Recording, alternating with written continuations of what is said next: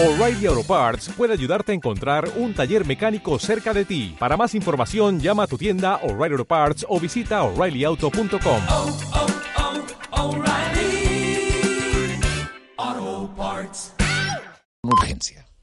Son las 8 de la mañana en Canarias. Caja 7 te ofrece los titulares del día.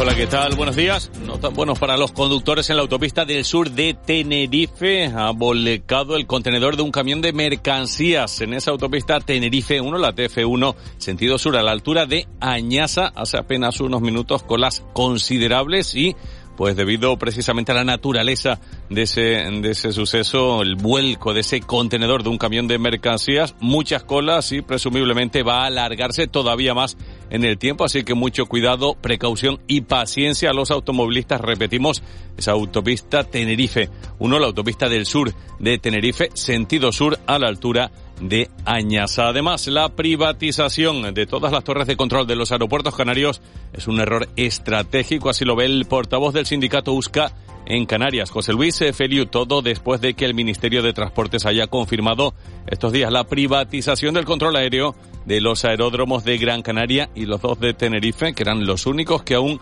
eran públicos aquí en el archipiélago. El problema es que las condiciones eh, de, de estas empresas privadas para los trabajadores no son las adecuadas, no, no, no son las adecuadas para llevar un servicio de control.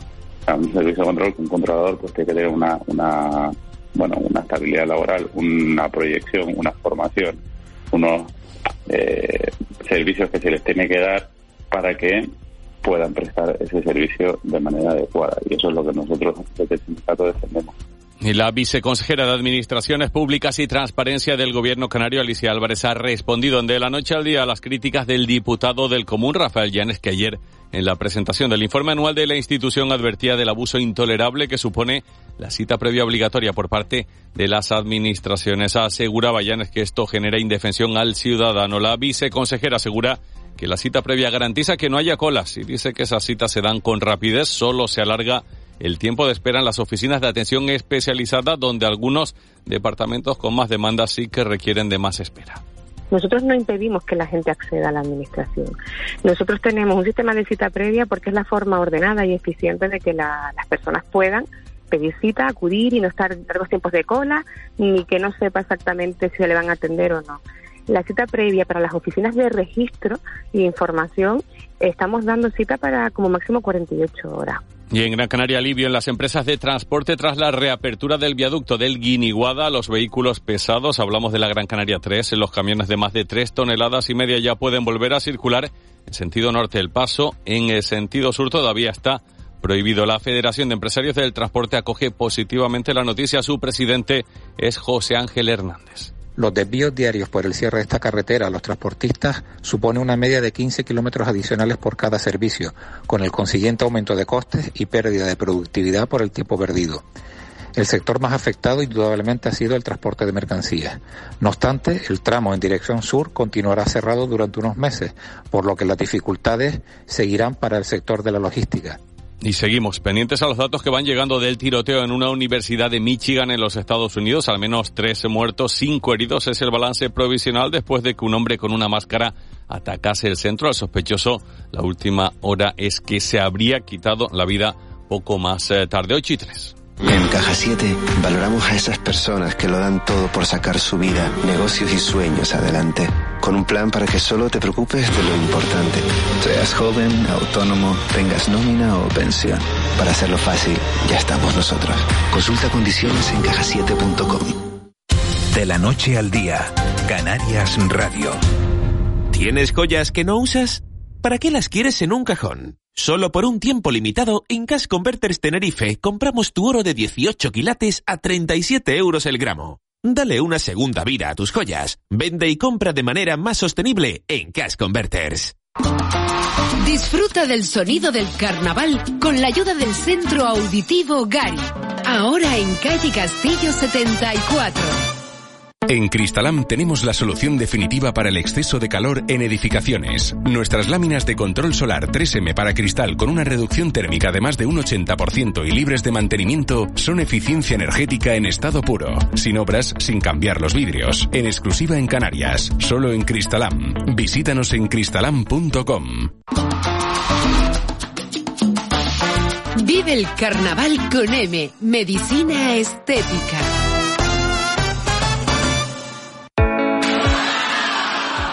Sí, lo sabemos, los precios de nuestro nuevo folleto te van a sorprender. Ya puedes consultar nuestras ofertas hasta el 23 de febrero en hiperdino.es o en nuestras redes sociales. Desde siempre los mejores precios de Canarias en Hiperdino. Existen muchas rebajas, pero nada como los Opportunities de Worten. Descuentos de hasta un 60% con el precio mínimo garantizado. Envíos gratis en multitud de productos y la mejor financiación. En nuestras 18 tiendas de Canarias y en nuestra web, canarias.worten.es. Worten Opportunities. Mucho más que rebajas. De la noche al día, Miguel Ángel Dasguani. 8 y 5 minutos de, de, la mañana de este martes 14 de, de, febrero. Seguimos profundizando en los temas de, de actualidad del día, de la semana, del mes. Y ustedes, vamos a hablar ahora de un asunto que los afecta prácticamente a, a todos porque se habrán encontrado eh, muchos de ustedes que en la nómina del mes de enero han recibido más dinero del que, del que venían recibiendo. La nómina de enero no ha tenido que ser la misma que hace un mes, sino que ha sido más alta. En este caso la diferencia entre el sueldo bruto y el neto se reduce porque entra en vigor la bajada del IRPF para las rentas más bajas y este ajuste técnico se ha tenido que notar, como decimos, en la nómina de, del mes de enero. La pregunta que nos hacemos es si todo esto finalmente eh, se va a notar luego en la declaración de la renta que tengamos que hacer en, en 2024. Entonces, para hablar de este asunto, para aclararlo, hemos llamado a, a un experto en la materia. Carlos Bencomo es graduado social, eh, es propietario, eh, CEO del despacho Bencomo y, y González. Señor Bencomo, muy buenos días. Muy buenos días, Miguel. Este asalto a mano armada, así, eh, ¿no? Es para, para preguntarle, para que nos cuente qué, qué ha pasado, qué se están encontrando, por qué la gente se está encontrando más dinero en la nómina de, de enero. Eh, eso va a ser así en los próximos meses y, y qué consecuencias va a tener esto en la renta del año que viene. Vamos a ver, realmente no es que los trabajadores eh, vayan a cobrar más. Eh, digamos, el bruto no se ha visto incrementado, salvo en aquellos convenios colectivos que tengan la subida actualizada en base al IPC. Es decir, como regla general, su nómina en bruto sigue siendo la misma. ¿Qué pasa? Que realmente, como bien has dicho, hay una reducción, hay un ajuste del IRPF que eh, se aprueba por la ley de por los eh, presupuestos generales del Estado y entonces lo que realmente se ha hecho es reducir el tipo impositivo, el tipo de IRPF que se le va a aplicar en la nómina y por lo tanto su neto sube. Digamos que es como una especie de ilusión monetaria, porque realmente la nómina sigue siendo la misma, pero lo que el trabajador se lleva en el bolsillo, digámoslo así, coloquialmente, pues va a ser un poco más. Eso, en el 2024, cuando vayan a realizar su declaración de la renta, en aquellos casos en lo que su declaración de la renta le daba a pagar, pues lógicamente van a pagar un poco más. Y en aquellos casos lo que le daba la renta a devolver, pues van a, a devolverle menos porque realmente lo que se ha hecho es ajustar el IRPF. ¿Y esto es para todos los salarios, señor Bencomo? ¿O, o esto es por tramos también? realmente es por tramo, porque eh, dependiendo de lo que cada uno percibe en el año, pues lógicamente se le aplica un tipo impositivo diferente. Hay que tener en cuenta que lo que se le retiene todos los meses en la, en la nómina es un pago a cuenta de su impuesto cuando lo hagan el año siguiente. Por lo tanto, lo que va a hacerse es ajustarse un poco más el importe.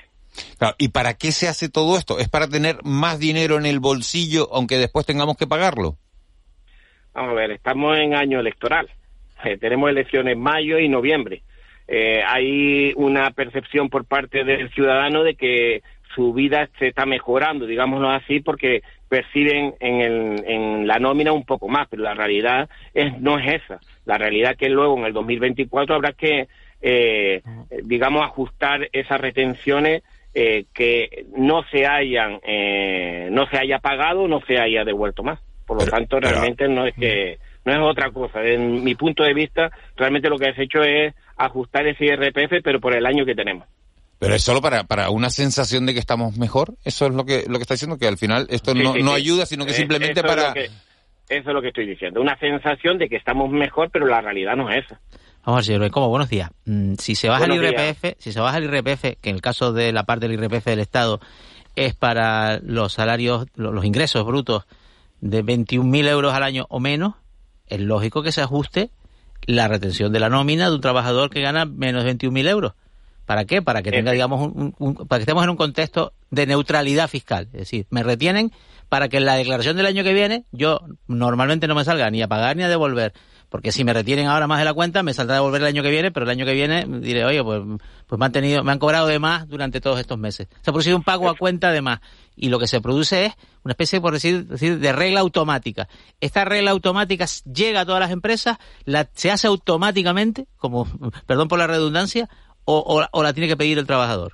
No, no, no, no. Eh, la empresa obligatoriamente tiene que, eh, en base a la información de la situación familiar de cada trabajador, que tiene que facilitarle Sí, a la empresa siempre y cuando haya existido una variación, porque si no ha existido variación, Sería no la misma, claro. obligación, efectivamente, la empresa tiene que calcular correctamente el tipo de IRPF que se le tiene que aplicar a la nómina. Se supone, es cierto, como bien dice, que para que eh, ese importe esté correcto, la información eh, facilitada del trabajador tiene que ser correcta y por lo tanto cuando vayas a hacer tu declaración de la renta no debería darte ni a pagar ni a devolver. Salvo que decir, tenga, a salvo que la tenga, salvo que tengas una deducción por vivienda habitual, de las antiguas, o por pago de pensión alimenticia a hijos, etcétera, ¿no? O Efectivamente, plan de pensiones. determinadas, o sea, determinadas circunstancias que tiene el trabajador, ¿vale? Que eso sí supondría una deducción y por lo tanto podrían devolverle o podría pagar menos si eh, el tipo de gravamen estuviera mal calculado. ¿Qué pasa? Que la realidad hasta ahora no ha sido esa. Vamos a poner un ejemplo para que los oyentes puedan entenderlo.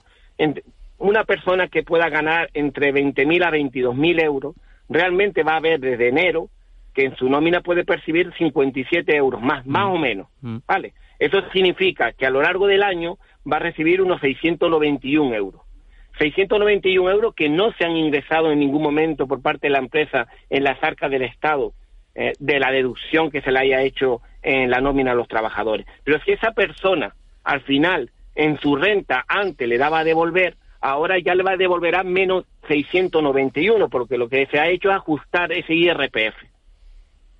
Y, y digo una cosa, y también la- las, de- las deducciones que hay en el tramo autonómico, el IRPF, también operan a la hora de, de, de calcular esa retención. Claro, hay que tener en cuenta que está el tramo estatal y luego el tramo autonómica. Por lo tanto, lógicamente, las dos van a influir en su declaración de la renta. De todas maneras, hay que tener en cuenta también que, aparte de ese ajuste IRPF, también hay un incremento de la cotización, que también los trabajadores lo han visto en la nómina de enero, porque hay un nuevo impuesto que se aplica en las nóminas, que es el mecanismo de equidad intergeneracional, que a los trabajadores les supone el 0,1%. Por lo tanto, ese 0,1 en una nómina de 1.000 euros, pues aproximadamente vienen siendo unos 5 o 6 euros. Por lo tanto, eso también se va a ver afectado. Eh, señor Bencomo, buenos días. Ot- otra de los elementos de la reforma es que se eh, eleva el mínimo, ¿no? A partir del cual eh, estás exento de tributar. Sí, sí, efectivamente. Se eleva el mínimo a partir de los 15.000 euros. Por lo tanto, se supone que esas rentas estarían exentas de tener tributación en IRPF. Pero casi estamos igual que el ejercicio anterior. Lo que se ha hecho es elevarse eh, un par de miles de euros para que eh, puedan quedar esas rentas, que se supone que son las que menos se perciben, pues lógicamente puedan eh, tener, disponer de más dinero. O sea, personas que antes pagaban, eh, que tenían que hacer la declaración, ahora ya no tienen que hacerla. Efectivamente. O sea, ni, ni declaración ni, ni, ni nada. O sea, si no está obligado a hacer declaración de la renta porque percibe menos de 15.000 euros, siempre y cuando reciba de un único perceptor, pues lógicamente no tendría que hacer ninguna declaración de la renta. Señor Ben, como también hemos leído esta semana que los parados cobrarán a partir de este viernes 100 euros más. Eso sí es cierto que lógicamente será por los ajustes del IEPC que se ha realizado. Lo hemos visto también a través de las pensiones de jubilación, que se han visto incrementadas aproximadamente en un 8%. Pues aquí estamos igual. lo que se ha hecho es adecuar un poco al nivel de vida que tenemos. El- lo- lo- los autónomos ya se está aplicando y descontando la nueva cotización, el nuevo cómputo de cotización en función de los ingresos que, que entraron en vigor este año o todavía no. Los autónomos nos hemos encontrado con una sorpresa en enero porque se ha procedido a la actualización de las bases Sí. en aquellos autónomos que tenían marcada, digámoslo así, la revalorización automática. Eso supone que el Estado ha cogido, ha actualizado esas bases de cotización y se ha incrementado aproximadamente en un 8% las bases de cotización que tenemos. Aproximadamente supone para un impuesto, para un autónomo societario, unos 50 euros más mensuales, pero eso todavía no se ha aplicado el tramo en base a los rendimientos netos que se perciben. Se supone que a lo largo de este año, ¿vale? Nosotros tenemos que hacer una previsión de cuáles son los ingresos netos que vamos a tener, eh, eh, elegir el tramo en el que nos encontramos, creo ahora de memoria, creo que eran siete tramos, por lo tanto tendremos que elegir en el tramo en el que nos encontramos y en enero del 2024 la tesorería procederá a eh, recalcular eh, el, el tramo en el que tendríamos que estar y en el caso de que nos hubiéramos lógicamente elegido un tramo inferior, pues proceder a la regularización. O sea que lo que no pagas, lo que no pagas ahora de cotización en 2024 te pasarán la factura. En el 2024, en Si no enero, hace- cuando realmente si no lo arreglas desde ahora.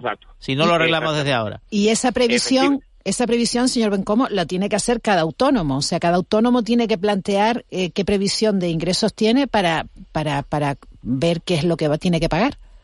Efectivamente, ya el sistema que teníamos antes, donde al realizar el alta elegíamos ya automáticamente la base, ahora mismo lo que tiene que hacer el autónomo o el asesor que le, represente es realizar una previsión de cuáles son los rendimientos netos que va a obtener y en base a esa previsión poder elegir la base. Pensemos que ahora el sistema se ha permitido que se realicen seis movimientos, seis cambios a lo largo del año. Por lo tanto, eso significa que si, por ejemplo, en febrero nosotros tenemos una previsión de que vamos a ganar un poco más de dinero, pues podremos actualizar la base para que a partir del mes de marzo se aplique esa actualización. Señor Ben, como voy con algunas preguntas de oyente, dice, buenos días, pues las pensiones nos pasa al revés, nos han subido el IRPF demasiado. Aquí no lo van a mirar. Gracias. Es que efectivamente, es decir, las pensiones se han revalorizado, es decir, las pensiones se han actualizado al IPC, han subido el 8%, pero sí es cierto que los tramos fiscales también han subido. Por lo tanto, ese pensionista que inicialmente percibía, percibe un poco más, sí es verdad que se le va a retener luego por el otro lado. Hay Ah. que pensar que las pensiones, salvo eh, la invalidez, eh, la gran invalidez, el resto de pensiones están sujetas a IRPF. También tributan, claro. Por lo tanto, eh, digamos, por eso decía que puede ser una especie de ilusión, eh, perdone decírselo así, monetaria, porque parece la percepción por parte del ciudadano de que está mejor, pero su, el, el ciudadano generalmente no ve la nómina, generalmente lo que ve es el importe que se le transfiere a la cuenta bancaria y por lo tanto puede hacer una comparativa al mes anterior y percibe un poco más, pero realmente el importe bruto de su nómina sigue siendo la misma. Otro sobre pensiones dice, sube la, sube la pensión un 8,5%, el IRPF un 10%, ¿dónde está la ventaja? Pues la ventaja está es que al final eh, todo está subiendo y lo que sube el salario, pues lógicamente no es lo suficiente, pero tampoco podríamos entrar en esta dinámica en la que estamos. Habrá que Dice- ir haciendo ajustes por otro lado. Dice, y si mi IRPF está pedido por mí, ¿me lo pueden reducir a pesar de que fue solicitado esa cantidad por mí? Esa es muy buena pregunta. Vamos a ver. Si el IRP, el, el empresario tiene la obligación, porque así se lo establece la ley general tributaria, de aplicar el IRPF que le corresponde por los importes y por la situación familiar que tiene el trabajador. Es decir, si yo en función de lo que percibo me corresponde un IRPF, para, que los oyentes lo puedan entender, del 10%, el trabajador puede pedir a la empresa que se le aplique más retención del 10% y por lo tanto el empresario lo normal es aplicarse. Ahora bien, si el tipo que me corresponde a mí es un 10% y el em- trabajador lo que dice es, no, no, yo prefiero que me retengan un 5 que yo ya luego eh, haré eh, mi regularización cuando haga la declaración de la renta. El empresario no puede proceder a hacer eso. porque el que tiene que calcular correctamente las retenciones es el empresario y tiene que calcularlo en base a lo que dice la agencia tributaria y no reducir el O impuesto. sea, yo no le puedo decir Porque- a mi empleador, oiga, re- reténme menos y tal, porque luego yo ya... No. No, se le puede Vale, porque además es sancionable por la ley general tributaria. Volvemos a decir, el obligado a calcular correctamente las retenciones es el empresario. Si calcular las retenciones erróneamente, la eh, Hacienda puede lógicamente sancionar al, al empresario porque puede suceder lo siguiente. Si yo soy un trabajador que no tengo obligación de declaración de, la, de hacer declaración de la renta, pero sí estoy sujeto a un a IRPF, cuando voy a hacer mi declaración de la renta y le he dicho al empresario previamente, no, no, en vez de retenerme un 5%, me retiene Perdón, señor 2. Bencomo, aprovechando que está usted. Está. ¿Y al alza sí se puede hacer? Es decir, reténganme al más... alza siempre al alza siempre se puede hacer. Vale, vale. Más porque yo tengo otros ingresos, etcétera, etcétera, y entonces... para Efectiva- sí. Efectivamente, eso sí se puede realizar. Siempre al alza se puede retener más. Lo que no se puede es en, eh, reducir. Otra pregunta, dice, si no es obligatorio hacer la renta a los que cobren menos de 15.000 euros, cuando vayas a hacer algún tipo de trámite que te lo piden, ¿qué puedes hacer? A ver, que yo no tenga obligación de hacer la, eh, la declaración de la renta no quita eh, el, digamos, regularizar esa situación con la agencia tributaria, porque lógicamente, si yo no estoy obligado, puede suceder que mi- si el, el cálculo de la retención es tan bien realizado, cuando yo vaya a hacer mi declaración de la renta, lo normal es que me dé cero. Por lo tanto, puedo hacer la declaración de la renta normal. En aquellos casos en los que no estoy obligado, pero sí me ha dado a pagar y no he regularizado esa situación, pues lo normal es pedir en la agencia tributaria o a través de la sede electrónica, porque la agencia tributaria, las administraciones están como están en cuanto a la cita previa, pues pedir un certificado de renta. Y con ese certificado de renta pueden ir, pueden utilizarlo para cualquier sitio, o cualquier pensión o cualquier prestación que lo necesitaran. Ujú. Dice, buenos días, ¿es normal un 8% de IRPF en una nómina de 1.071? Gracias. que eso depende lógicamente de la situación familiar de cada uno. Por lo tanto, eso es eh, lo normal. Pues sería complicado, es eh, complicado decirle que estuviera bien o que estuviera mal, porque no sé Sí. cuál es la situación familiar, faltan datos para poder saberlo. De todas maneras, la agencia es muy sencillo, la agencia tributaria tiene eh, una calculadora de IRPF del tipo que le corresponde, simplemente poniendo el importe bruto, la situación familiar que tiene y la cuota de seguridad social, pues le dará el tipo que le correspondería de retención. Si, si usted tiene, si tiene dudas sobre la cita previa de la agencia tributaria, de la seguridad social ni hablamos, ¿no? Porque la, la agencia tributaria funciona, mm, yo se lo digo un poco por experiencia, bastante bien comparado No, con, no. comparado Sí, sí, con, sobre todo, ¿no? La agencia tributaria, eh, lo que es la administración y lo que es la, el soporte informático que tiene la sede funciona mucho mejor, siendo al final, al final los dos estatales, porque la seguridad social es estatal también, funciona mucho mejor la de eh, la tributaria. La seguridad social tiene los los defectos que tiene. Eh, mm, cuestiones desgravables en este año, ¿va a haber alguna así relevante que se nos pase por alto? En principio las que teníamos anteriores, sobre todo la de que mucha gente eh, la desconocía, la de las guarderías, que sí sigue siendo desgravable, pero tenemos casi las mismas que teníamos en, en las anteriores. Y para los autónomos, para los, las deducciones para los autónomos que se decía que se va a incorporar una especie como de mm, gastos de difícil justificación o algo así.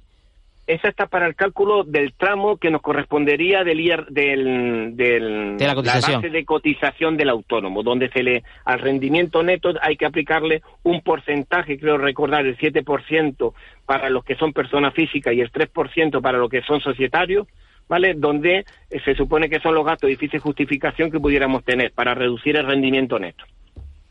En el resto, en personas físicas, la declaración de la renta normal, seguimos teniendo la misma deducción y teniendo en cuenta cuando compartimos los vehículos, que son vehículos particulares y lo utilizamos también para el, el negocio, pues lógicamente ahí hay unas, eh, unos criterios que, que hay que tener en cuenta y que no es todo lo que, no se puede meter todo como, como se pretende.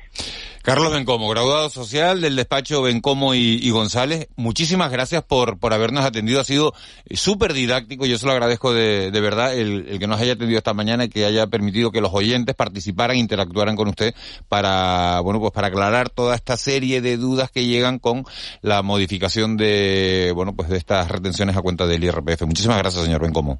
Muchas gracias a ustedes y a todos los oyentes y feliz Día de los Enamorados. Feliz día a los enamorados, sí señor. De los enamorados y de la, Ah, sí. y de la amistad sí. también, ¿eh? Que es el día De las también. ¿eh? enamoradas. Efecti- Sí. El, Sí. el enamoramiento puede ser de todos los sentidos. Si recibimos pero una también hay, que- hay que agradecer. Amor a Hacienda también. Sí, si recibimos una carta Eh, de, de- bueno, de la agencia tributaria hoy, es una carta de amor, lo que podemos considerar A así. lo, de Hacienda, a lo de Hacienda no sé si es amor o desamor, pero bueno, vamos a dejarlo ahí. Carlos de Como, un placer como siempre. Un saludo. Un abrazo Buen día. grande. 8 y 24. De la noche al día, Canarias Radio. ¿Tienes joyas que no usas? ¿Para qué las quieres en un cajón? Solo por un tiempo limitado, en Cash Converters Tenerife compramos tu oro de 18 quilates a 37 euros el gramo. Dale una segunda vida a tus joyas. Vende y compra de manera más sostenible en Cash Converters. En McDonald's hemos cambiado nuestra Big Mac, cuarto de libra, cheeseburger y McRoyal. Cierto, eran inmejorables, pero tranquilos, que ahora saben aún mejor, porque son más calientes, más jugosas y más sabrosas. Y además, están recién hechas para ti. El sabor de siempre, ahora como nunca. Educandos y Valores, dirigido alumnado de la ESO de Centros Educativos de Gran Canaria, forma e informa sobre bienestar animal, sostenibilidad, la relación con tu perro en la ciudad, la cooperación y los valores. Un puzzle que conforma vivir en sociedad. Si tu centro quiere participar, contacta con Terapican, financiado por la Consejería de Educación y Juventud del Cabildo de Gran Canaria. De la noche al día, Miguel Ángel Dasguani. Hoy se habla de...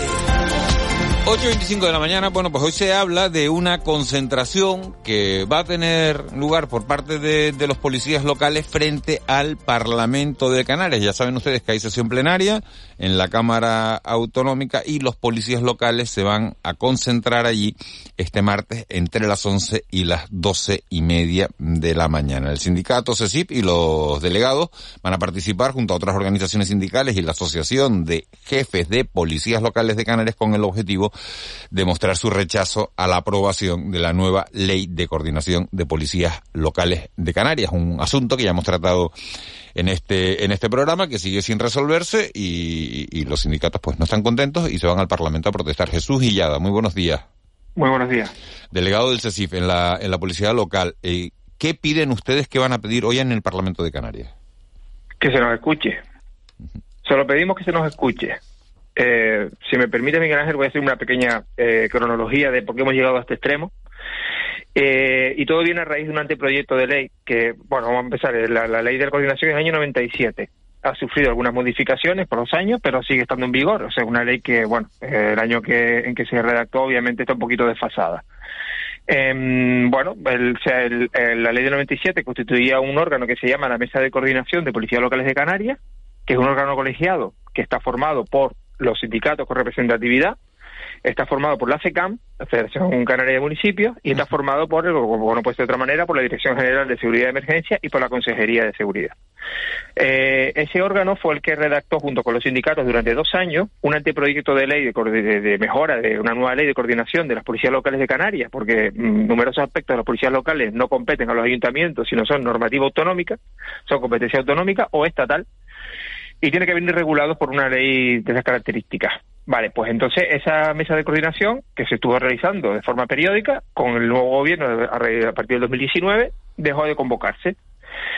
El anteproyecto anterior quedó en nada, puesto que se cambió la legislatura y, y no he vuelto a saber nada más de él. De repente, a través de una exposición pública, como cualquier otro ciudadano, los sindicatos tenemos conocimiento de un anteproyecto nuevo que no tiene nada que ver con el anterior, redactado por la Comisión de Seguridad de la FECAN, que la componen los alcaldes de Agüime, La Matanza, La Aldea y la presidenta de la FECAN, la alcaldesa Candelaria, eh, Mari Brito, en donde nos vienen a venir una serie de cuestiones que, eh, que nos dejan sorprendidos, porque primero van a empezar eh, y vuelvo a instaurar la figura de los policías interinos y de los vigilantes municipales que quedaron derogadas en el año 97, que hablar de eso hoy en día parece como si estuviéramos hablando de, de- de hace 100 años, pero eh, fue así, o sea, el, el anteproyecto de ley vuelve a contemplar la posibilidad de que un policía local pueda ser nombrado interino, eh, es decir, que pueda trabajar como policía durante unos meses. Vuelve al paro, vuelve a trabajar como policía y vuelve al paro y así eh, consecutivamente, argumentando el propio anteproyecto l- la estacionalidad de Canarias, cosa que a nosotros también nos sorprendió bastante, porque eh, primero que es falso, o sea, Canarias no tiene una estacionalidad, o sea, no hay una demanda de policía superior durante un año, o sea, durante unas fechas del año frente a otras. Esto no es Baleares. En Baleares sí existen los policías interinos, pero en Baleares, vamos a ver, todos conocemos Baleares, en verano son 30 grados y en invierno son 2. Entonces, eh, no, no pasa como en Canarias, donde la temporada alta precisamente de turismo es en invierno. Entonces, bueno... Eh, ¿Y usted por qué cree, ustedes por qué creen, señorilla, que, que esto deja de convocarse a partir de 2019? Porque, claro, cuando alguien deja de convocar algo, deja de reunirse, eh, normalmente es, es por algo. Y ustedes tendrán eh, eh, sus teorías, ¿no? ¿Por qué? Hombre, eh, obviamente cuando no se quiere dar eh, voz a la parte social, a la que representa además de el- a todos los policías locales de Canarias, eh, está claro que algo hay que no nos va a gustar. Es una restricción de derechos y una merma, sobre todo, eh, desde el punto de vista del ciudadano, es una merma en la seguridad evidente. Eh, pues si se ha querido sacar de esta manera ha sido porque no han querido contar con nosotros. Cuando algo se Pero quiere es raro imponer- eso, ¿no? Es raro, eh, eh, claro que no, no- ah, bueno, raro para que lo vea de fuera. Nosotros sabemos Claro, que que yo lo veo de fuera y por eso le pregunto. ¿A ustedes seguro que les parece menos raro? ¿Por qué? En la Comisión de Seguridad de la FECAN, como te comenté antes, Miguel Ángel, eh, la conforman unos alcaldes de unos municipios que tienen unos problemas concretos con su policía. ¿De acuerdo? Entonces la FECAN la componen 88 municipios. Eh, ellos redactan una, hay una comisión de seguridad que no la conforman todos los alcaldes, sino los que te acabo de nombrar, que son los que redactan el anteproyecto.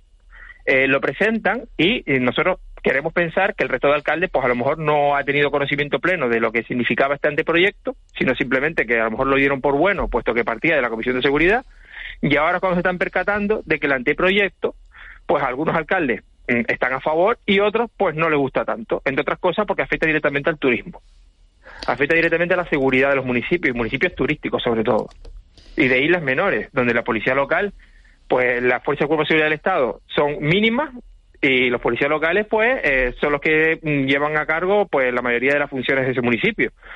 Entonces, claro, eh, el, turista cuando llega a un municipio, por ejemplo, vamos a poner la idea de La Gomera, por poner un ejemplo, eh, lo que ve allí son policías locales y lo que quiere ver son policías locales armados, quiere ver policías locales profesionales, quiere ver policías locales con conocimiento de idioma, quiere ver policías locales eh, en- en- como tales y no quiere ver a un señor vestido de policía local que parece que está disfrazado, sin arma de fuego, sin idioma, sin formación y con miedo permanente a que cualquier actuación que realice le pueda llevar volver al paro de nuevo. Eh, Porque bueno, no olvidemos, perdón, si no, no, termine. no olvidemos que los policías locales somos funcionarios de carrera, que tenemos la condición de agente de la autoridad y que nuestras actuaciones están amparadas por la, por la legislación vigente. Es decir, yo respondo ante un expediente disciplinario y si mis actuaciones tienen consecuencias penales, al juzgado. Lo que no puede ser es que yo tenga que actuar en una- un servicio de seguridad o de cualquier otro tipo y mi condición de laboral esté en entredicho. Señor- ¿Con qué seguridad o con qué profesionalidad actúa un policía? Perdón, dígame. Entonces, eh, eh, lo que usted está explicando es que estos policías interinos no van a tener las mismas funciones ni las mismas eh, ni, ni- ni las mismas características que el, que el Obviamente policía. Obviamente no. Aparte del acceso que van a tener a datos confidenciales de cualquier ciudadano, que esos datos, una vez que dejan de ser policía, siguen en su, en su poder. Pero, pero no van a tener las mismas, no, no van a ser agentes de la autoridad, no van a tener las mismas prerrogativas que tiene un, un policía Sí, sí, local. Sí, sí, sí, sí, o la, o sea, la condición de agente de la autoridad la va a tener mientras sea policía. Pero yo cuando dejo de ser policía, es decir, cuando yo termino mi servicio, sigo siendo policía. Y yo voy a ser policía hasta que me jubile, si Dios, si lo quiere. Entonces, claro, aquí lo que tenemos son policías que están a contrato, por decirlo así, para que nos Pero, entendamos. pero usted decía que iban a estar uniformados diferentes, que, Sí, sí, claro. que no iban a llevar armas. Habrá, municipios, sí, porque el, el tema del arma es, vamos, a ver, el, el portar arma conlleva un trámite administrativo bastante engorroso de meses. Entonces, obviamente, un policía que va a estar tres meses va a estar sin arma, porque encima la ley elimina la, la obligatoriedad que existía, la del 97, de que es obligatorio portar arma en la vía pública. La ley de coordinación nueva, el anteproyecto, lo elimina. ¿Por qué lo elimina? Precisamente pensando en este tipo de personal. Es decir, yo no voy a estar tres meses con la Guardia Civil haciendo un trámite administrativo engorroso, con unos reconocimientos psicotécnicos y demás, para, porter- para poder portar armas de fuego para tres meses que voy a tener a este señor Sí, que lo- contratado. en definitiva, que estos policías interinos no van a ser eh, policías tal como son No. ahora, o sea, No. será otra figura diferente. Exacto. No, no, y peor que los policías interinos, en el anteproyecto están los vigilantes municipales. Señoría, Aunque sí se confiere agente de la autoridad. Hola, buenos días, Juanma. ¿Qué tal? ¿Cómo, cómo estamos? Eh, a mí lo que me llama la atención de esta ley, que no es el único caso, Es que, ¿quién la redacta? ¿La redacta el gobierno o la redacta la FECAM? También La se da FECAM. con el caso del decreto de alquiler vacacional, que el borrador también ha sido redactado por la FECAM. Pero bueno, esto es una competencia autonómica. Quien tiene que aprobar Sí, sí. esto eventualmente al final es el gobierno, el proyecto de ley, y luego el Parlamento. ¿Por qué se deriva a la FECAM esta responsabilidad?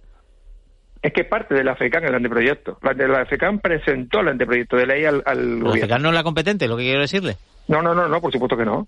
La FECAM lo presenta, es parte de ellos, ellos lo presentan, el gobierno lo hace suyo, lo lleva al Parlamento y ahora están en ese debate. Y luego hay una parte de la ley que ustedes critican también, que lo llaman casicada, eh, que, que, que sí me, me produce curiosidad, que es que dice que quienes tengan carrera universitaria serán los que ocupen plazas de oficial o subinspector o las mejores categorías. Esto es malo, ¿no? Esto en principio no tiene por qué ser malo. No, es que, es que hay un mínimo en la ley del 97, es que hay que compararla Vale. con la ley que está actuada en vigor. Vale. Es que la ley del 97 establece un mínimo de mandos por plantilla. Es decir, tantos policías tiene que haber como mínimo un oficial, vale. tantos policías tiene que haber como mínimo un subinspector, que es el rango superior. Sí. Entonces, ese, esa cuestión, eh, la ley la, la desaparece. Igual que otra muy importante, lo- la, la creación de, de cuerpos de policía. Vamos a ver, realmente la ley del 97 obliga a los municipios de más de 5.000 habitantes a tener un cuerpo de policía local. Esto la ley se lo carga. El anteproyecto nuevo se lo carga. Es decir, vamos a poner un ejemplo práctico. Llega un municipio y dice, yo tengo 10.000 habitantes, pero no quiero policía. Lo quito. Elimino el cuerpo de policía local, los paso, eso sí, los funciones de carrera pasan al ayuntamiento con carácter de, de- de un tipo seguro, un auxiliar administrativo, lo que sea.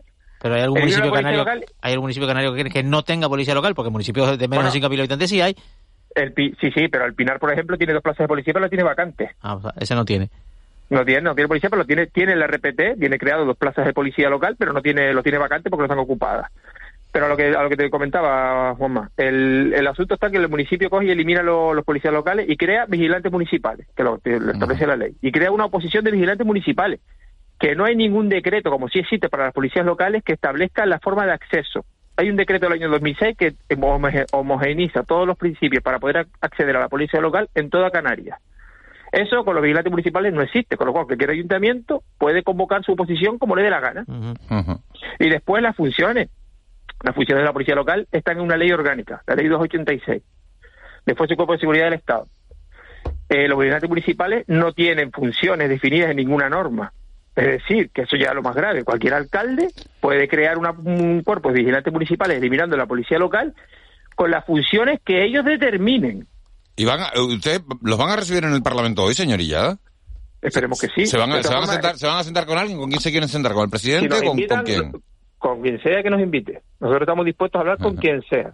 Hemos hablado ya con varios grupos políticos. y, con- con- y- y los policías se manifiestan vestidos de, de policía? No, no, no, no, la ley lo prohíbe. Ah, no, no, no. ah, no, no, que- no que- no, me- no, huelga. que me llamaba la atención. Digo, No. a ver si va a haber uno ahí ahora a 40 policías protestando ahí, ¿no? Con No, el no, pito, no, no ¿no? preocupe que somos trabajadores igual que, eh, que sí, público, igual que cu- cualquier otro. O sea, estamos manifestándonos, reclamando, eh, por primero, una, un reconocimiento de nuestros derechos y lo más importante, como mm, profesión vocacional que es, una profesión donde eh, el ciudadano se vea seguro.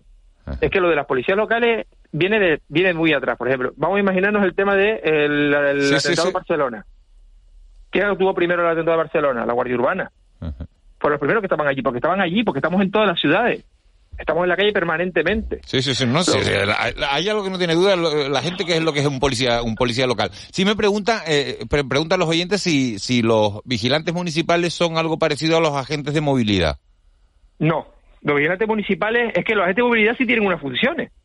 es, que, es que eso es lo anecdótico. Los vigilantes municipales, sí, o sea, perdón, los, los agentes de movilidad sí tienen una función. En los vigilantes municipales no existe nada. O sea, un alcalde puede crear un cuerpo de vigilantes municipales y ponerlo a lo que quiera él. ¿Entiendes? No hay ninguna. Es que eso es el sueño de cualquier alcalde de pueblo que no tenga su, su policía formada. A ver, existen, existen eh, alternativas a municipios que tienen el cuerpo de policía local muy mermado, que es la mancomunidad con otros servicios de policía de otros municipios aledaños, que lo contempla la ley. El gobierno de Canarias también puede convocar procesos selectivos de ese municipio que lo solicite, que también está en la ley, es decir, municipios que no tienen capacidad a lo mejor propia de crear su propio cuerpo de policía local pueden pedir auxilio al gobierno de Canarias que convoca oposiciones para toda Canarias a través del- de, la propia de la propia dirección Pues general. vamos, a, vamos, a, vamos a ver qué le dicen el señor Illada en el Parlamento. Es la Vamos primera de muchas, Miguel Ángel, es la primera de muchas porque mucho me temo que, que conociendo, hoy mismo escuché a Julio Pérez, al señor Julio Pérez en un medio de comunicación diciendo que comparando a las policías locales con una empresa privada, que el alcalde es el jefe y que tenemos que plegarnos a lo que diga el alcalde, que es la FECAN. Entonces yo digo, pero a mí me sorprende oír un gobierno de izquierda hablando de un servicio público como si fuéramos una empresa privada. Claro que el alcalde es el jefe, el alcalde es el jefe de todos los servicios municipales. ¿Y eso qué quiere decir? Que tenemos que, que el alcalde puede crear y, de- y deshacer normas o no sé. Que la verdad es que me, me quedé, todavía estoy pensando en ello, hace una hora que lo oí. El primer paso es, es sentarse a hablar, así que vamos a ver si, si se pueden sentar y, y- y pueden hablar. Jesús Gillada, eh, delegado de- del CECIF, muchísimas gracias por, por habernos atendido esta mañana, por contarnos cómo está la situación. Ojalá fuera de otra manera, pero bueno, las cosas son como, hay que contarlas como son. Y, y vamos a esperar a, a- a- a esa, esa convocatoria que tienen ustedes de 11 a 12 y media en la puerta del Parlamento de Canarias y vamos a ver si alguien le, eh, les abre la puerta de un despacho para sentarse y, y hablar. Muchísimas gracias por haber estado con nosotros esta mañana. Gracias a ustedes por darnos eco de nuestras reivindicaciones. Muchas gracias. Buen día. Hasta luego. 8 y 39. El mentidero. Antonio Salazar, buenos días. Muy buenos días. Sara Encinoso, buenos días. Buenos días. Juan Betancourt y Ángeles Arencibia, que están con nosotros desde hace un buen rato. Eh, vaya cómo está el patio, ¿no? Eh, los controladores enfadados, los policías enfadados. Eh, ¿Es año electoral? No, pero dice una cosa... Tranvías y guagua enfadados también para el carnaval, ¿no? Hombre, el momento se presta, desgraciadamente, ¿no? El momento por las elecciones, ¿no? Todo el mundo aprovecha para sacar ¿no? todas las reivindicaciones que tiene pendientes y pensar que es el momento más adecuado para que los políticos eh, se dan más de lo que Y lo están es, ¿no? dispuestos a ceder. Desgraciadamente puede serlo, pero claro, porque al final con la sensación que uno se queda es con que tampoco hay políticos que realmente estén tomando las decisiones que consideran más adecuadas, sino que al final... ¿Sabes? No, pero lo que mira, me, me ha llamado la atención, fíjense, fíjense, me ha llamado la atención de las últimas horas, eh, Pedro Sánchez tomándose un café con un matrimonio de Parla eh, para eh, que a los que se le ha subido el salario mínimo que aprueba hoy el Consejo de Ministros. ¿Y qué te ha llamado la atención? Eso. Ah, vale, vale. Que se vaya a visibilizar así, ¿no? No, o sea pero- que lo mismo que lo mismo que está contando Saray, que al final eh, la gente sale a la calle para eh, bueno pedir, porque es el momento de pedir. Eh, los políticos en, en el momento de dar. visibilizan, ¿no? Es el momento de dar y de, y de visibilizar la- Bueno, sí, ya vivimos en la era en la eh, que tenemos que visibilizarlo absolutamente todo para que sepamos qué está ocurriendo ya en época electoral Pero, o preelectoral, eso ya llega a unos... Y para que todo el mundo, y para, y que todo. Perdón, Ángeles. No, no, eh, se me ocurrió la- lo acabas de decir, que para que, eh, visibilizar lo que hacemos y también eh, visibilizar que somos felicísimos, porque es una de las características ¿no? de, esta, de esta era, el decir que, lo- que tenemos una vida maravillosa. Sobre, sobre la pregunta que va a hacer Miguel Ángel, mm, yo, mm, es una opinión personal, eh, Pedro Sánchez echa mucho de menos a Iván Redondo. Porque él- esto del matrimonio de Parla, un municipio gobernado por el Partido Socialista, lógicamente. eh, Ese era el de Tomás la, Gómez, o la- sí, donde, donde claro, el- alcalde fue Tomás Gómez, sí, sí. O, o la famosa partida de, de petanca con los jubilados y demás, que eran militantes del PSOE, los, los, los, No, los- claro. los jubilados. Y, bueno, y está este, este, este movimiento en el sur de Madrid, básicamente, ¿no? Que, es- que es un feudo socialista, que está muy bien, pero que, que es una forma de humanizar eh, las decisiones que resulta un poco cómica. ¿A- ¿Alguien ha Y hacer reír, Eh, Mm, bueno, Yo no sé si, si es la mejor estrategia de cara un poco a, a- a visibilizar la eficacia de unas medidas, que, que las medidas están. Eso mm, es inequívoco, ¿no?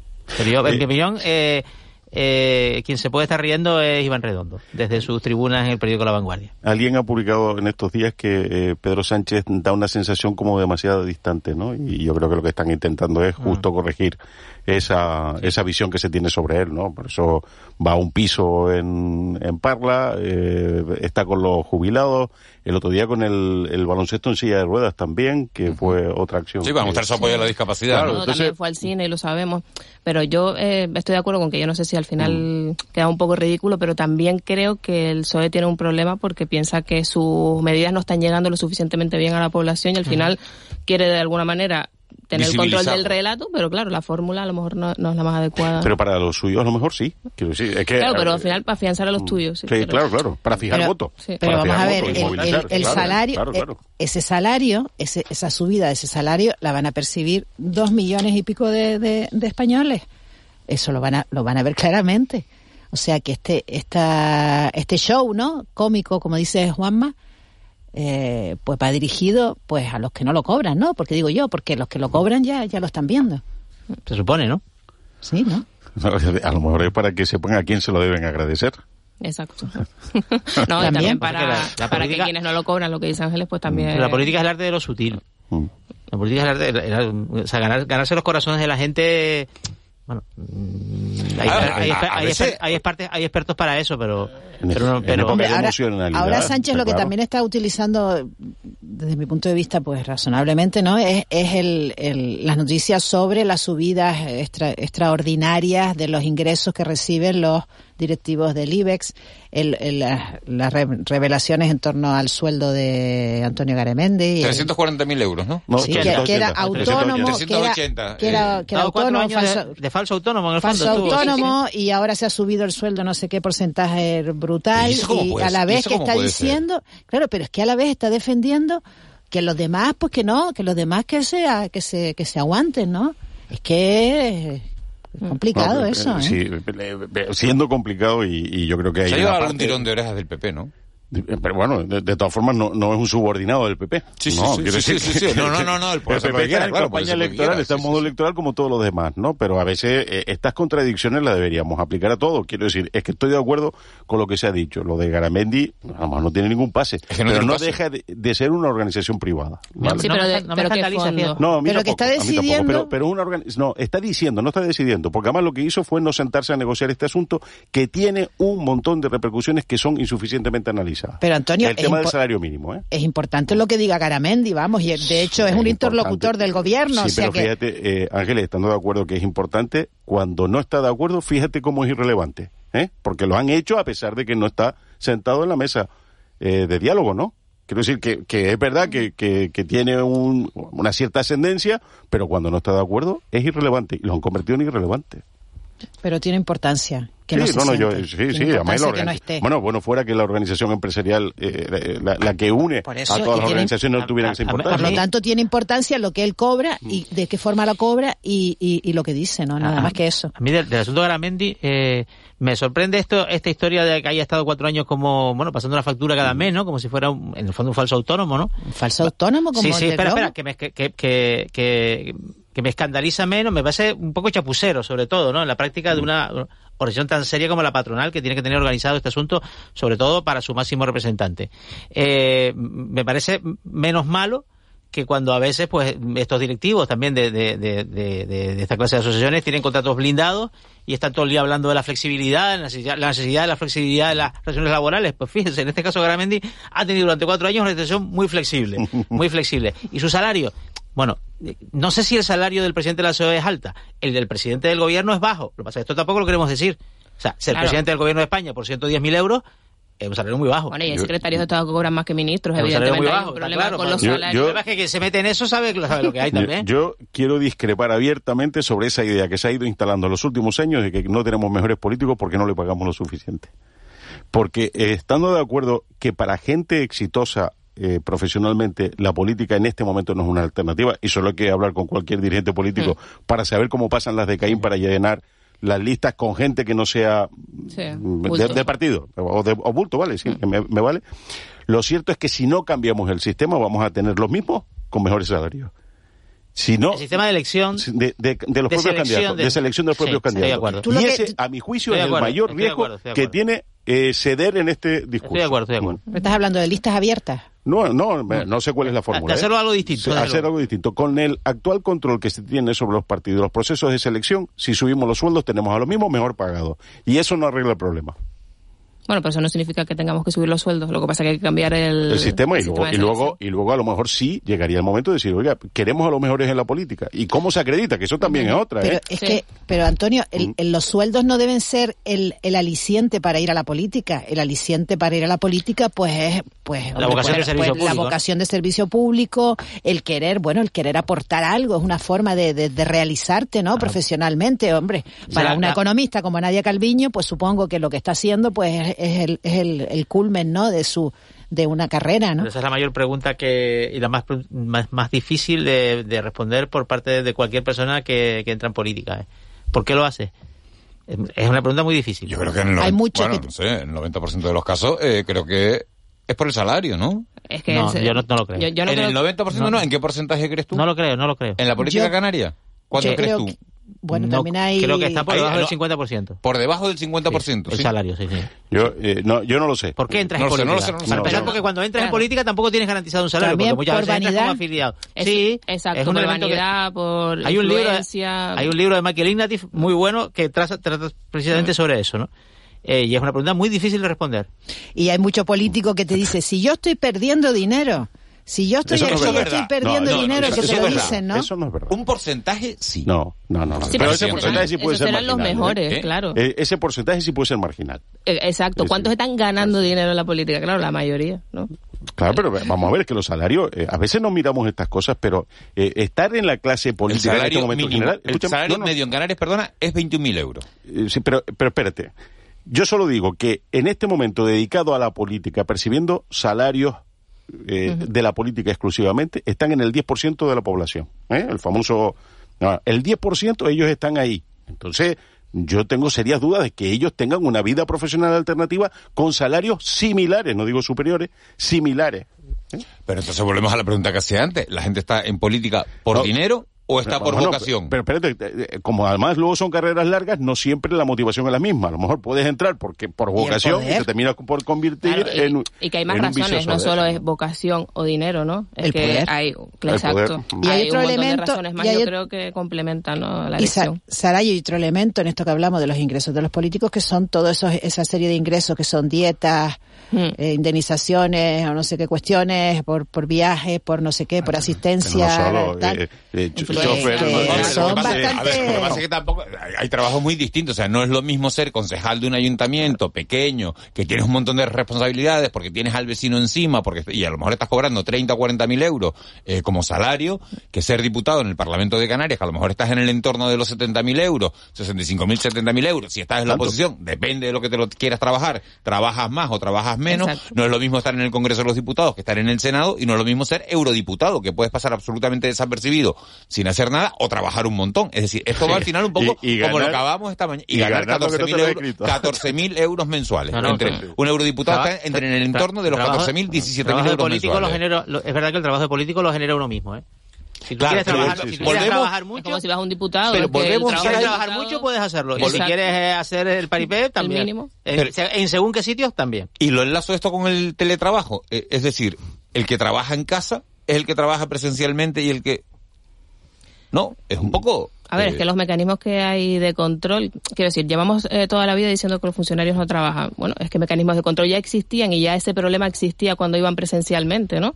Entonces, mm, el- yo creo que al final el problema muchas veces se trata de poner en marcha medidas que ya existen. Cuando empezó la pandemia, por ejemplo, se habló mucho de la ¿Tú resignación. limitarías el número de días para teletrabajar, Saray? Hombre, yo sí lo limitaría, pero ya no solo porque trabajes más o porque trabajes menos, sino porque me parece que estar en el mismo sitio con tus compañeros de trabajo Es bueno para el es trabajo. bueno para el trabajo. Ya no es porque rindan más o rindan menos, sino porque es que trabajar siempre de forma remota, bueno, eso para empezar, hasta para los propios trabajadores, para el movimiento sindical, por ejemplo, para el asociacionismo, eso va en detrimento, ¿no? Entonces creo que tiene un montón de aspectos que son negativos, incluyendo para el propio trabajador, no solo para la empresa. Pero en el caso de los funcionarios, es que ya existen mecanismos de control. Cuando la pandemia decíamos que no se los podía cambiar de departamento, es que sí existía un decreto para que hubiese una reasignación de efectivos, pero pensábamos que no, porque nos pensamos siempre que, que no se les puede tocar. Bueno, es que a lo mejor los que no quieren tocarlo por otras razones son los políticos, y si pueden hacerlo. ¿Es bueno teletrabajar? Sí. ¿Solo trabajar? No. O sea, vamos a ver, Silicon Valley. eh, eh, por, por- la, la proximidad que hay entre las empresas eh, para que la gente esté junta y hable y se encuentre y tenga ideas y las comparta. Las discuta. eh, eh, es fundamental. Eh, Eso fue- bueno, las redacciones, vamos. La redacción de un periódico, te iba a decir. Claro, es un ejemplo que nosotros conocemos, ¿no? Y a partir de ahí hay una duda que yo tengo, que es la evaluación del desempeño, porque hay gente pues, que es más rápida que otra. ¿Y qué pasa si Pepito Pérez es funcionario y saca y le dicen tienes que sacar eh, mm, 30 resoluciones de 30 informes urbanísticos y saca los 30 en dos días en lugar de en ocho? ¿Libra los otros seis? Es una pregunta que me hago y es una cosa a organizar, ¿no? Que es la auténtica evaluación por resultados. Claro, pero eso yo creo que ya también ocurre, aunque tú estés presencialmente y sentado en una silla, porque hay gente que es más rápida y más eficiente que otra, y hay otros que están ahí simplemente calentando el sitio, ¿no? Entonces, eso ya nos ha pasado yo creo que a todos en el trabajo, que uno dice, contra, yo he hecho este trabajo mucho más rápido, o porque me he concentrado más, o porque he sacado más rendimiento a mi trabajo.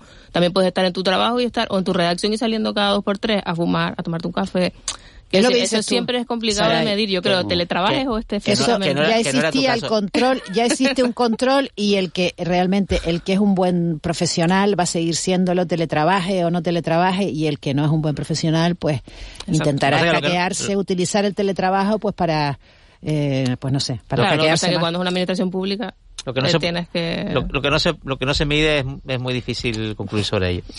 Mensajes de oyente, dice, los políticos están la mayoría de ellos por dinero, si no, pregúntense el paso a la política municipal aspirante a la alcaldía del PP de un directivo de CaixaBank en La Palma, los llanos de Aridane, por vocación de ayuda a los ciudadanos. Ah. Buenos días, tengo un amigo concejal y de vocación, nada, no tenía trabajo, se lo ofrecieron y vio una salida. Y el poder y el dinero juntos gusta mucho. Esta es la... Pero bueno, este señor era directivo de CaixaBank, pues, precisamente ese, que no sé quién es, de quién estamos hablando, eh, porque Santa Cruz de la Palma, si la Antona, mm, de CaixaBank no, no es, vamos, que no, no sé de qué se trata, pero sí es una persona con un trabajo. En una empresa que no va a quebrar mañana. Que... No. Además, donde normal, bueno, de todas formas con cincuenta y pico años ya te largan, o sea, igual he estado previendo. Bueno, pero es un problema que pensemos eso, ¿no? De, o sea, que la inmensa mayoría de los no, ciudadanos. Creen que la, considere... que la- No, que la un gente problema. se va a política por, por, por dinero, ¿no? Yo, yo, a mí No, me parece que, que, que no, no está nada mal de tener permanentemente bajo escrutinio, ¿no? Eh, yo, yo no comparto, a mí las generalizaciones siempre me suelen irritar bastante, ¿no? Pero, pero es verdad que eh, nuestra función sí es la de estar escrutando permanentemente lo que hacen y por qué lo hacen, ¿no? También es verdad que sospechar permanentemente de todo, pues tampoco que sea precisamente el camino más corto a la felicidad de la que hablaba Ángeles antes, ¿no? Se, te convierte en, en un descreído. Me llama la atención hoy la, la manifestación esta de, de- de los policías locales, todos en la puerta del, del Parlamento de Canarias, porque Pero no hay un solo sindicato sin uniforme, sin uniforme, sí, porque que me llamaba la atención. y de- Sí. Manifestación de policías, y digo, yo ver a 40 o 50 policías Impone.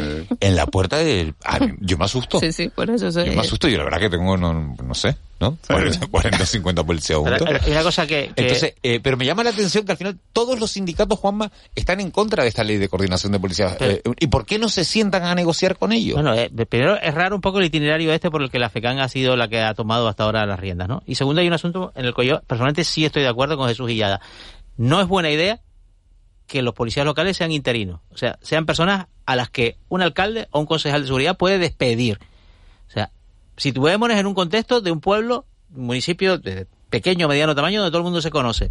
Un policía que sabe que le pueden despedir, igual se lo piensa antes de abrirle un acta de infracción a un bar que sabe que es propiedad del amigo del alcalde o del concejal. Pero es que a lo mejor ese ese policía no tiene esa función, ¿no? El policía interino ese es, un- es, un- es un- una figura distinta. Bueno, entonces ya no es un policía. Que ver que ver qué funciones tiene, policía. porque fíjate Entonces que no, lleva no lleva pistola, no lleva Ya, pistola, va un medio distinto. Es un medio policía. va- Yo estoy de acuerdo con eso, pero creo que eso no afecta solo a los policías. No, También no, hay a muchos otros funcionarios. Correcto, sí, sí. Y que ahora mismo en Canarias lo y en habla. todos sitios hay Sabes muchos habla. funcionarios interinos y que son, primero, eh, están sujetos a, digamos, a esa influencia que, que les puede generar el político de turno.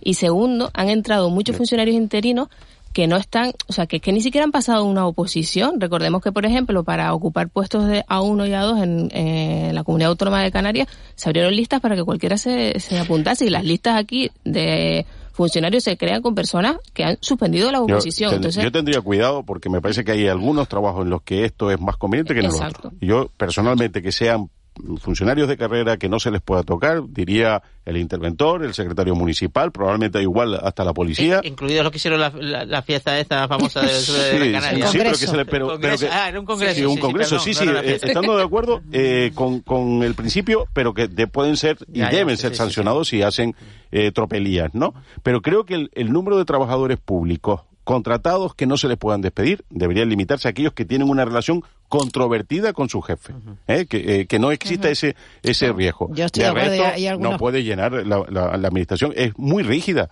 No, no podemos tener, en este momento hay en España más funcionarios que autónomos. O sea, hay cosas que no tienen, porque no se Más no hay que lo pague. Más empleados públicos. Más empleados públicos, correcto. No, pero es que no es lo mismo funcionarios que empleados públicos, Sí, claro, sí. porque si Sí, mir- pero miramos cuánto Sí, pero, pero ¿quién laboral, deja por ejemplo, consolidar? Y cuando no lo haces, tienes un Exacto. pollo montado en las calles. Exacto, exacto. Lo que pasa al final, la Claro, regularización. Claro, claro.